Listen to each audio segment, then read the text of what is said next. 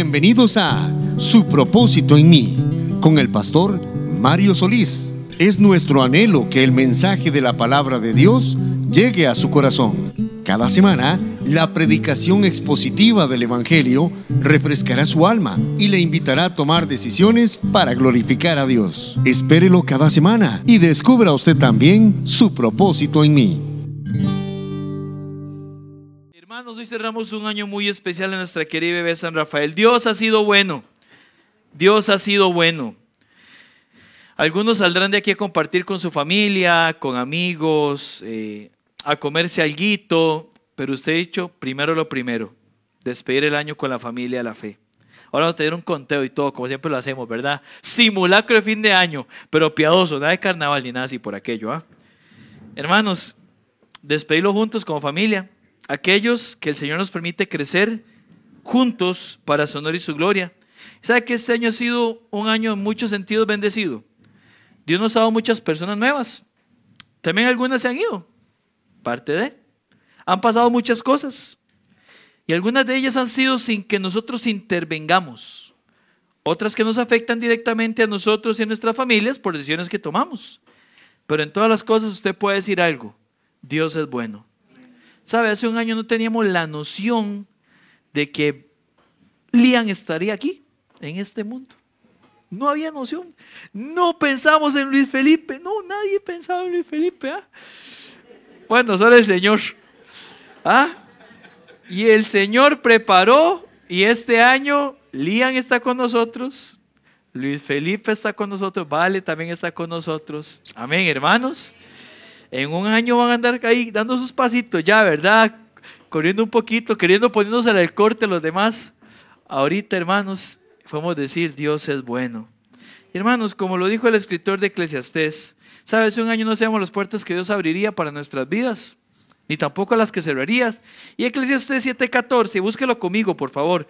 Y yo no sé si este versículo es para alguno en específico que Dios va a usar estos días, pero ojalá usted lo atesore en su corazón. Eclesiastés está después de Proverbios, el libro que leemos todos los meses. Amén, hermanos. Ah, no todos lo leen todos los meses Proverbios, ¿verdad? Es una buena práctica para el otro año. Eclesiastés 7, versículo 14. Vea qué lindo versículo. Es un versículo de los que uno marca en la Biblia de los que uno le pone ahí 31 del 12 del 22 para acordarse qué día el Señor se lo mostró en su palabra. Yo siempre hago eso, ¿sabe? Te lo cuento como propósito tal vez. Yo cuando leo un versículo que me impacta le pongo la fecha. Y así cuando lo repaso y lo veo, yo digo, mira, en aquel momento Dios lo usó para mi vida. Gloria a Dios por eso. Pero lo que dice Eclesiastés 7:14. En el día del bien, ¿qué hay que hacer? Dice ahí. Goza del bien. Y en el día de la adversidad, considera. Dios hizo tanto lo uno como lo otro a fin que el hombre nada halle después de él. No hay nada fuera de Dios. Entonces, en el día del bien, disfrute el bien. Y en el día que usted dice, no está tan bien, considere, Dios hizo las dos partes, hermanos. Dios ha hecho ambas cosas, Dios ha hecho todo, o sea, Él ha cumplido su voluntad a pesar de nosotros. Ahora, ¿qué nos dice esto a nosotros? Bueno, que este año que empieza, podemos estar seguros que Dios hará su voluntad. Dios siempre hace su voluntad. Amén, hermanos siempre será la voluntad de Dios. ¿Puede decirlo conmigo, por favor? Siempre será. Una vez más, dicen que los seres humanos aprendemos por repetición. Lo decimos juntos. Siempre será la voluntad de Dios. Dios siempre hará su voluntad, hermanos. Y bueno, por aquí alguno se preguntará, pastor, pero no siempre todas las cosas parecen voluntad de Dios. Y eso reflexionaremos hoy. Ahora sí, Romanos 12. Leemos esos versículos y tomamos asiento. ¿Está bien? Romanos 12, un par de versículos, porque a veces decimos, sí, pero este año pasaron cosas que para mí no eran voluntad de Dios, o si lo era, no lo entendí. Vean lo que dice Romanos 12, hermanos, después de leerlo nos vamos a tomar nuestro asiento. Un par de versículos, nada más. Romanos 12, la palabra de Dios dice así, juntos lo leemos, uno, Romanos 12, 1 y 2, 1, 2 y 3. Así que, hermanos, que presentéis vuestros cuerpos vivo, santo, agradable a Dios, que es vuestro culto racional. No os conforméis a este siglo.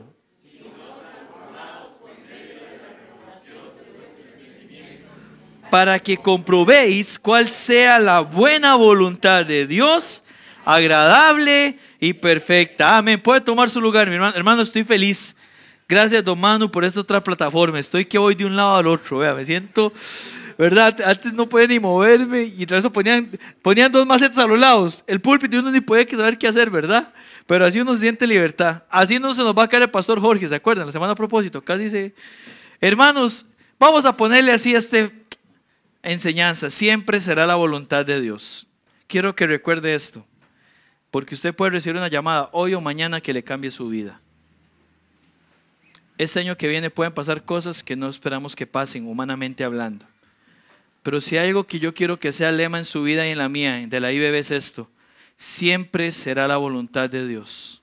Le hemos pedido a Dios que queremos crecer como iglesia. Amén, hermanos. Una vez escuché esto por ahí.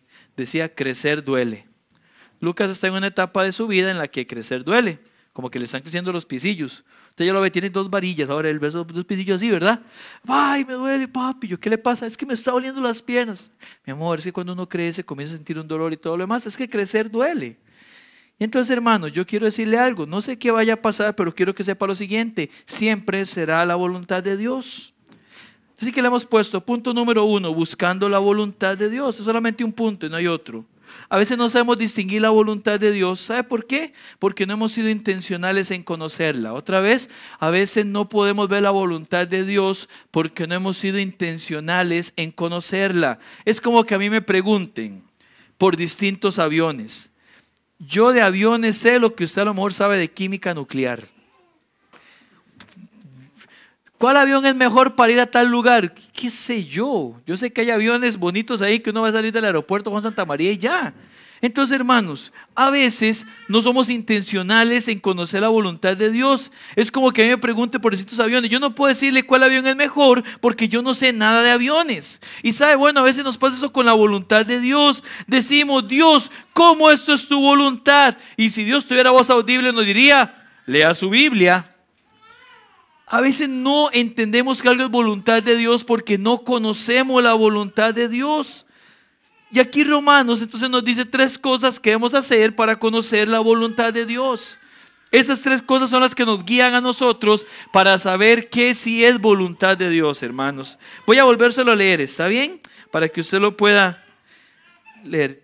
Qué rico, hace, hace un año no teníamos ese llanto. Lindo eso. Romanos 12, está diciendo amén, Lian. Digo Luis Felipe, Lian está más dormido que... Romanos 12.1 dice, así que hermanos, os ruego por la misericordia de Dios que presentéis vuestros cuerpos en sacrificio vivo, santo, agradable a Dios, que es vuestro culto racional. No os conforméis a este siglo, sino transformaos por medio de la renovación de vuestro entendimiento, para que comprobéis cuál sea la buena voluntad de Dios, agradable y perfecta. Yo le voy a dar vuelta al pasaje y voy a leer así para que comprobéis cuál sea la buena voluntad de Dios, agradable y perfecta, debes de, para que comprobéis cuál sea la buena voluntad de Dios, agradable y perfecta, debéis de, y aquí van tres cosas, hermanos. ¿Qué tres cosas tiene que hacer usted y yo este año para entender la voluntad de Dios? Primero, versículo 12 dice, presente su cuerpo como un sacrificio vivo, santo y agradable a Dios. Presente su cuerpo como un sacrificio vivo, santo y agradable a Dios. ¿Qué era un sacrificio, hermanos, en aquellos tiempos? ¿Qué era? ¿Era matar un animal? ¿El sacrificio se presentaba vivo o muerto? ¿Ah? Muerto estaba el sacrificio. Cuando los, si no se mataba no era sacrificio, hasta que se moría, ¿verdad? Digámoslo así. Lo que pasa es que aquí hay una forma en que está usando Pablo que es difícil de entender para quien lo está leyendo en el momento. Un sacrificio que se mantenga vivo. Pero un sacrificio era una ofrenda a Dios. Era adoración a Dios. ¿Qué es lo que tiene en mente el autor? Si usted quiere conocer la voluntad de Dios, debe vivir una vida que sea una ofrenda a Dios, que sea adoración a Dios. Eso es lo que tiene Pablo en mente. ¿Querés saber cuál es la voluntad de Dios? Primero que tu vida sea una vida que adore a Dios. Muchos cristianos no entienden la voluntad de Dios porque no están preocupados en adorar al Dios que hace su voluntad. Hermano, cuando usted aprende a adorar a Dios, le da gloria a Dios y honra por lo bueno y por lo malo. Pero si usted no está acostumbrado a orar a Dios, no le va a dar gloria a Dios. Va a ser como la gente en el mundo. Hoy todo el mundo pone esa canción en canal, bueno, un canal nacional, ¿verdad? Gracias, Señor. Y todo el mundo se pone reflexivo, ¿verdad? ¿Qué me trae el año que empieza y todo el mundo reflexivo? Y si acá viene la pachanga otra vez. Es que la gente no entiende quién es Dios. Pero usted que es cristiano, si usted quiere entender la voluntad de Dios, debe presentar su vida en adoración a Dios. Y ahí explica cómo. Como un sacrificio vivo, o sea, en vida. No vamos a esperar a morirnos para orar a Dios. Dice que debe ser santo. ¿Qué significa santo? Apartado de verdad y agradable a Dios. O sea, vamos a vivir una vida que agrade a Dios, separada de lo que Dios no quiere. Esa es la voluntad de Dios. Mis hermanos, está diciendo, viva adorando en todo a Dios, porque es todo nuestro cuerpo el que se ofrece al Señor. Pablo está diciendo, si vas a comprobar mi voluntad, solo puedes hacerlo si tu vida en sí misma está haciendo mi voluntad. Si querés ver cuál es la voluntad de Dios, primero tu vida tiene que ser voluntad de Dios. Y en la Biblia nos explica qué es lo que Dios quiere. La voluntad de Dios es nuestra salvación, pero ya hemos sido salvos. Amén, hermanos. Después dice la voluntad de Dios talonicenses es nuestra santificación, que nos apartemos de lo malo. Después dice que la voluntad de Dios es que no seamos llenos por cualquier cosa. El vino dice, donde hay disolución, antes bien sean llenos del Espíritu. O sea, la voluntad es que el Espíritu me controle. Entonces, cuando yo vivo adorando a Dios de esta forma, apartándome del pecado, controlado por el Espíritu Santo, yo entiendo que todo es voluntad de Dios, mis amados hermanos. Así que, si no somos capaces de cumplir la voluntad de Dios que está en nuestra responsabilidad, ¿cómo seremos capaces de entender la voluntad de Dios que no está en nuestras manos? Pero eso sí está en sus manos. ¿Está conmigo? Amén. ¿Me está entendiendo? Usted puede adorar a Dios. Eso está en sus manos. Y cuando usted hace la voluntad de Dios ahí, lo que no está en sus manos dice, bueno, es Dios haciendo su voluntad. Así que la primera pregunta es, ¿mi vida adora a Dios? Y esa respuesta yo no la puedo dar por usted, solo usted. No, pastor, sí, claro, usted me ve aquí todos los domingos y, y sirviendo y todo. Hermano, la vida no es solamente dos horas, domingo en la mañana, dos en la tarde y una hora los miércoles, ¿verdad que no? 168 horas. Te pregunto, ¿tu vida adora a Dios? Podría decir que el lugar donde tenemos más facilidad para orar a Dios es en este lugar. Porque tenemos buenos músicos, amén, hermanos. Buenos músicos, ¿verdad? Y toca ahí qué buena dirección, las hermanas cantando y alabamos a Dios juntos. Aquí vemos la palabra, aquí tenemos hermanos, aquí no hay tentación. Aquí ningún hermano llega a decirle, ¿qué? ¿Por qué no se va a meter con aquella fulana? ¿Verdad que no? Pero en el trabajo, bueno, espero que no, ¿verdad que no, hermanos? Pero en el trabajo sí pasa. Aquí ninguna hermana piadosa va a llegar a ponerle ojo usted, caballero, o viceversa, ¿verdad? Un caballero, una dama, pero allá afuera sí pasa. Allá es donde hay que adorar a Dios, muchas veces para poner límites. La primera pregunta es, ¿mi vida adora a Dios? Si no tenés una vida que adora a Dios en todas las áreas, no vas a poder ver la voluntad de Dios en lo que sucede en el 2023. Eso es lo primero. Pero si tu vida sí adora a Dios, sí es una ofrenda viva, apartada del mal, vos vas a ver en cada situación que tu vida lo que tiene son propósitos en lugar de problemas. La pregunta no va a ser, Dios, ¿por qué me pasa esto? Va a ser, Dios, gracias por cumplir el propósito en mi vida. Esa es la diferencia. Ahora, ¿qué es lo segundo que dice? Otra vez, para que comprobéis cuál sea la buena voluntad de Dios agradable y perfecta, dice aquí, versículo 2, no os conforméis a este siglo. Mis hermanos, qué interesante esto. La palabra conformarse, usted sabe que solamente se utiliza dos veces en la Biblia, en el original, lo que está ahí. Solo se utiliza ahí y en 1 Pedro 1.14. Y en ambos casos habla acerca de no conformarse al siglo.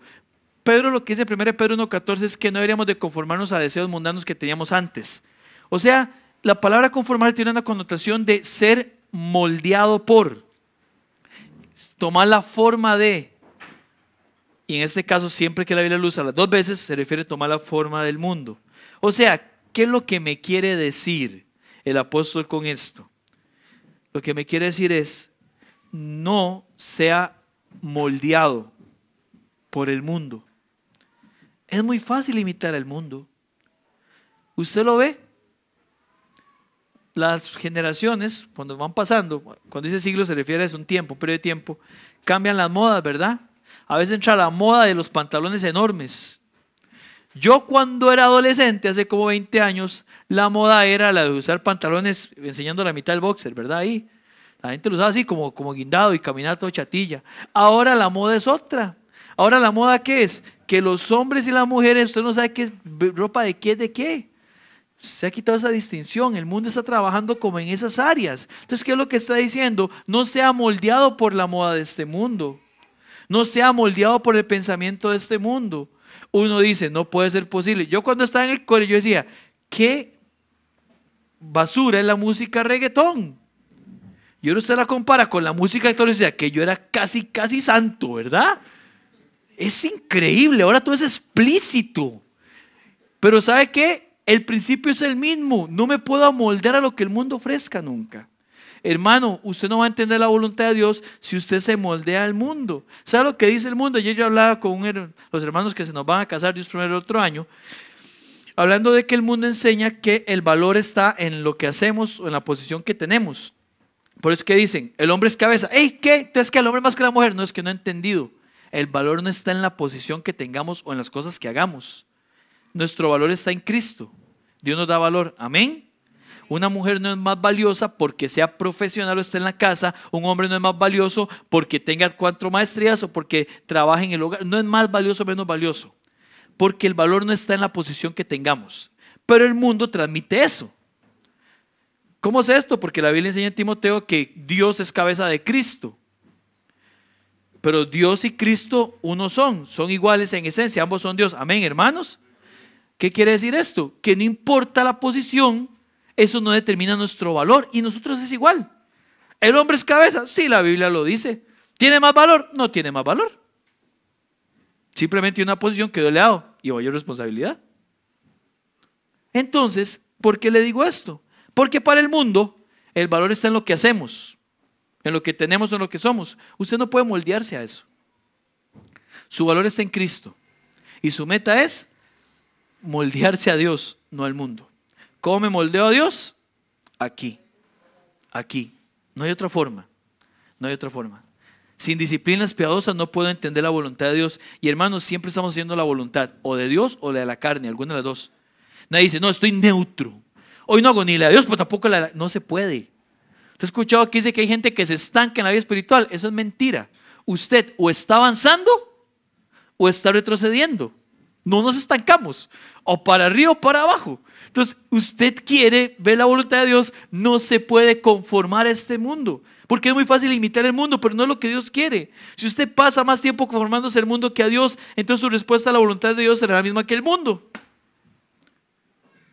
¿Cuál es la respuesta del mundo a la voluntad de Dios? Felices si la voluntad de Dios está acorde a lo que ellos quieren. Y enojados cuando no. Eso es de todo el mundo, ¿verdad? ¿Quién dice aquí? Hacemos a alguien que dice que conoce a Dios, no importa la denominación religión. Termino el año y pudo comprar una casa, pudo comprar un carro, pudo hacer un arreglo. La gente dice, gracias a Dios, porque eso es positivo, aunque no conozcan a Dios. Pero si el año termina sin un familiar que falleció, si más bien si perdió las cosas materiales que tenían, enojados con Dios. ¿Por qué Dios me hace esto? Si usted se conforma al mundo, su respuesta va a ser igual que la respuesta del mundo a la voluntad de Dios. Felices cuando se alinea lo que quiero, enojado cuando no. Pero si usted busca la voluntad de Dios en su palabra, no conformándose a este mundo, entonces usted va a decir siempre, como dijo alguien por ahí en la Biblia, desnudo entre el mundo, desnudo saldré, alabado sea el Señor.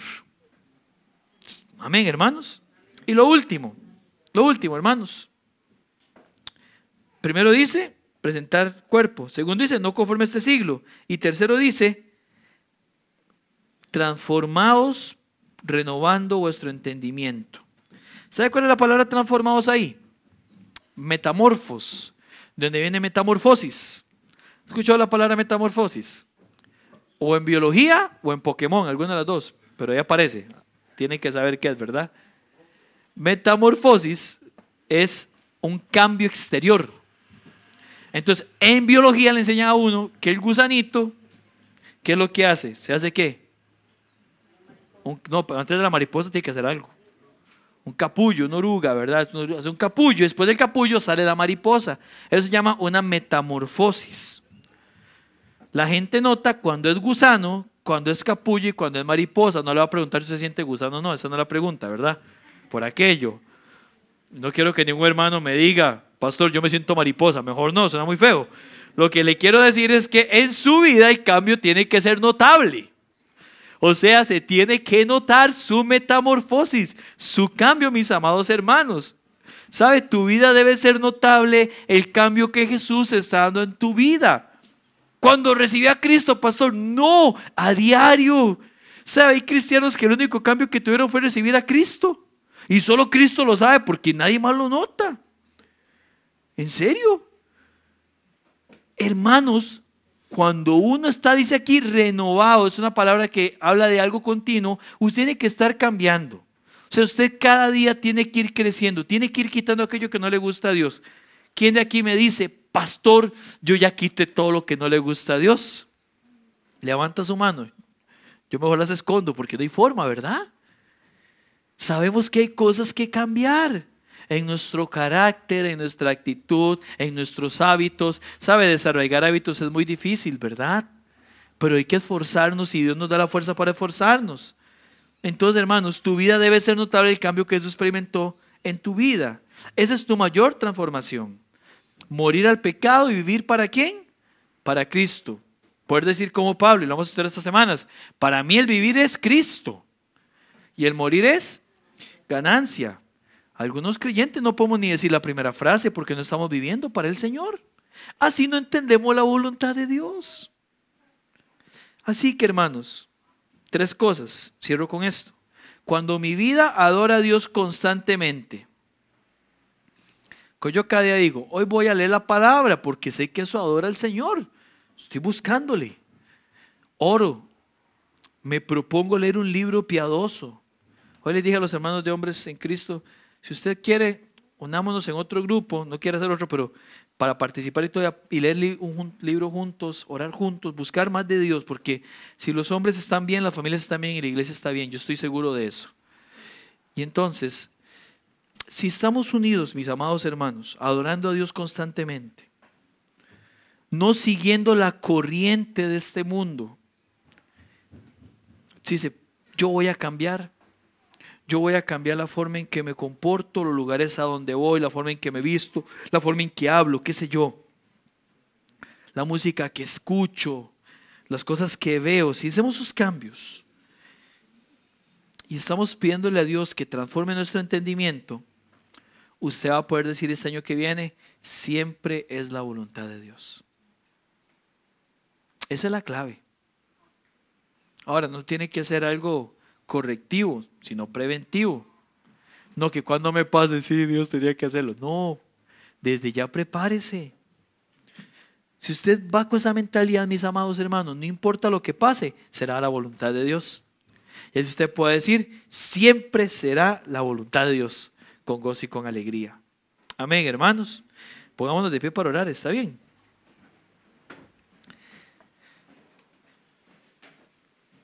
una vida de adoración, una vida no conforme a este mundo y una vida donde Dios va haciendo una metamorfosis en nosotros. ¿Qué tal si inclina su cabeza y cierra sus ojos y, y medita en lo que hemos visto en la palabra de Dios? ¿Sabe? Hoy es la última oración después de un sermón juntos como iglesia. Oremos juntos como iglesia, pidámosle al Señor esto. Señor, ayúdanos a hacer tu voluntad. ¿Qué tal si usted comienza a orar ahorita? Dígale al Señor lo que yo no puedo decirle por usted. Saca un ratico para hablar ahorita con Dios.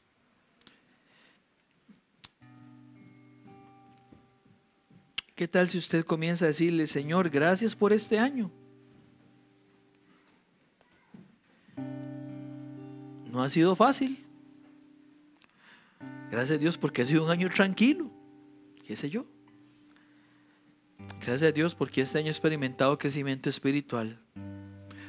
Oh Señor, este año terminé, pero sé que termino alejado de usted. Igual gracias porque estoy aquí. Algunos este fue el año del reencuentro con el Señor, amén. En su vida privada, en su oración. Algunos tal vez aflojaron un poquito, pero juntos ya llegamos aquí, amados. Ahora es el otro año pedirle, Señor, por favor. Quiero ver tu voluntad en todo. Pídaselo con un corazón sincero ahorita al Señor.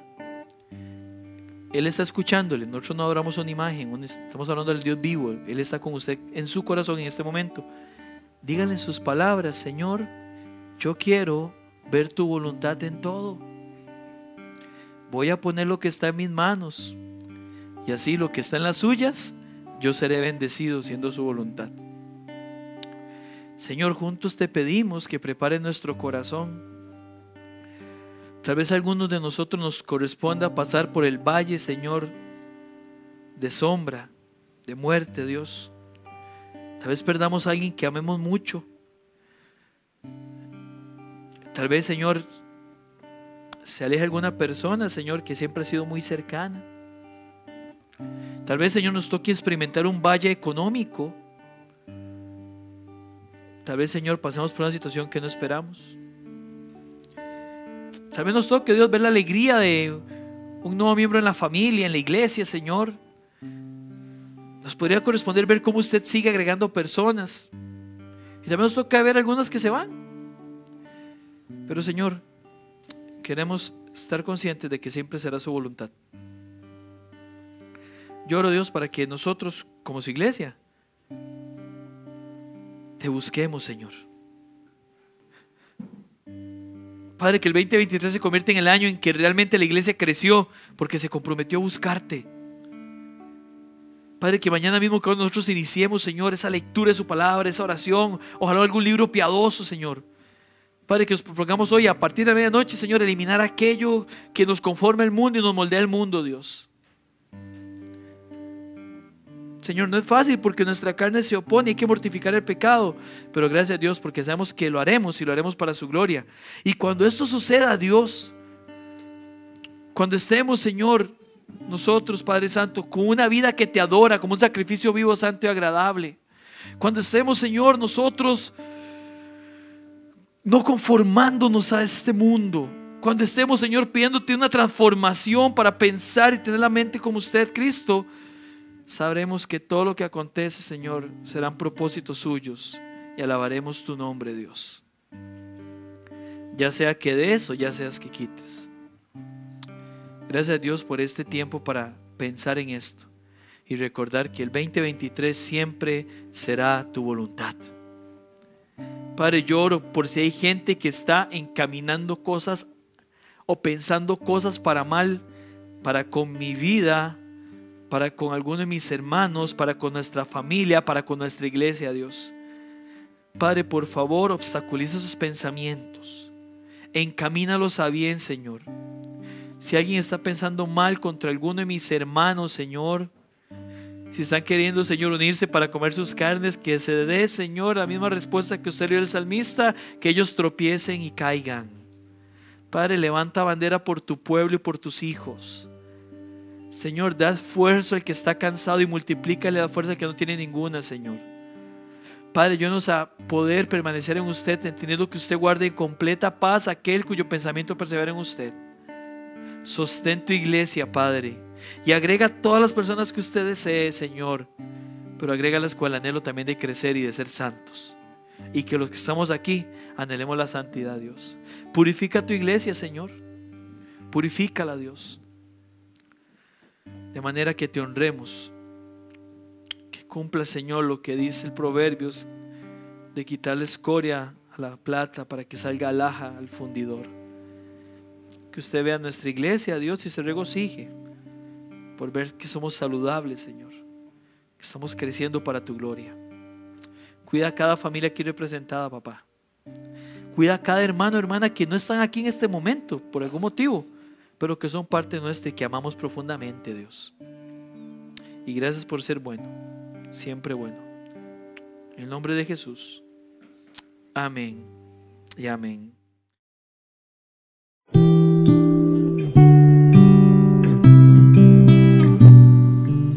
Muchas gracias por haber escuchado este sermón. Le invitamos a escuchar la próxima semana una entrega más de Su propósito en mí.